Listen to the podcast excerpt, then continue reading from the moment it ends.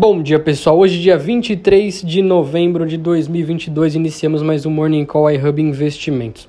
Tivemos hoje mais cedo PMIs na Europa, que vieram abaixo de 50, aumentando os temores de uma possível recessão na Europa. As bolsas que estavam positivas viraram, estão em campo neutro neste momento. Chegaram a estar negativas. Bom, hoje temos ata do Fed às 15 horas. Importante, o mercado deve acompanhar. E também vamos ter a apresentação da PEC de transição aqui no Brasil, que vai ser discutida primeiro no Senado.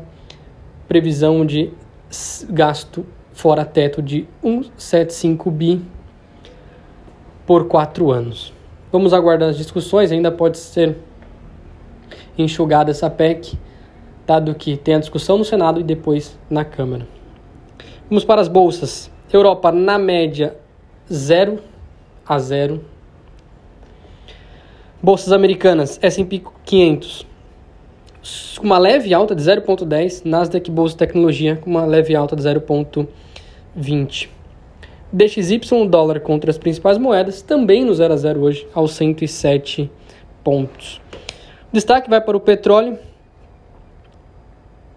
Brent, que é referência para a Petrobras, de caindo próximo de 1% neste momento.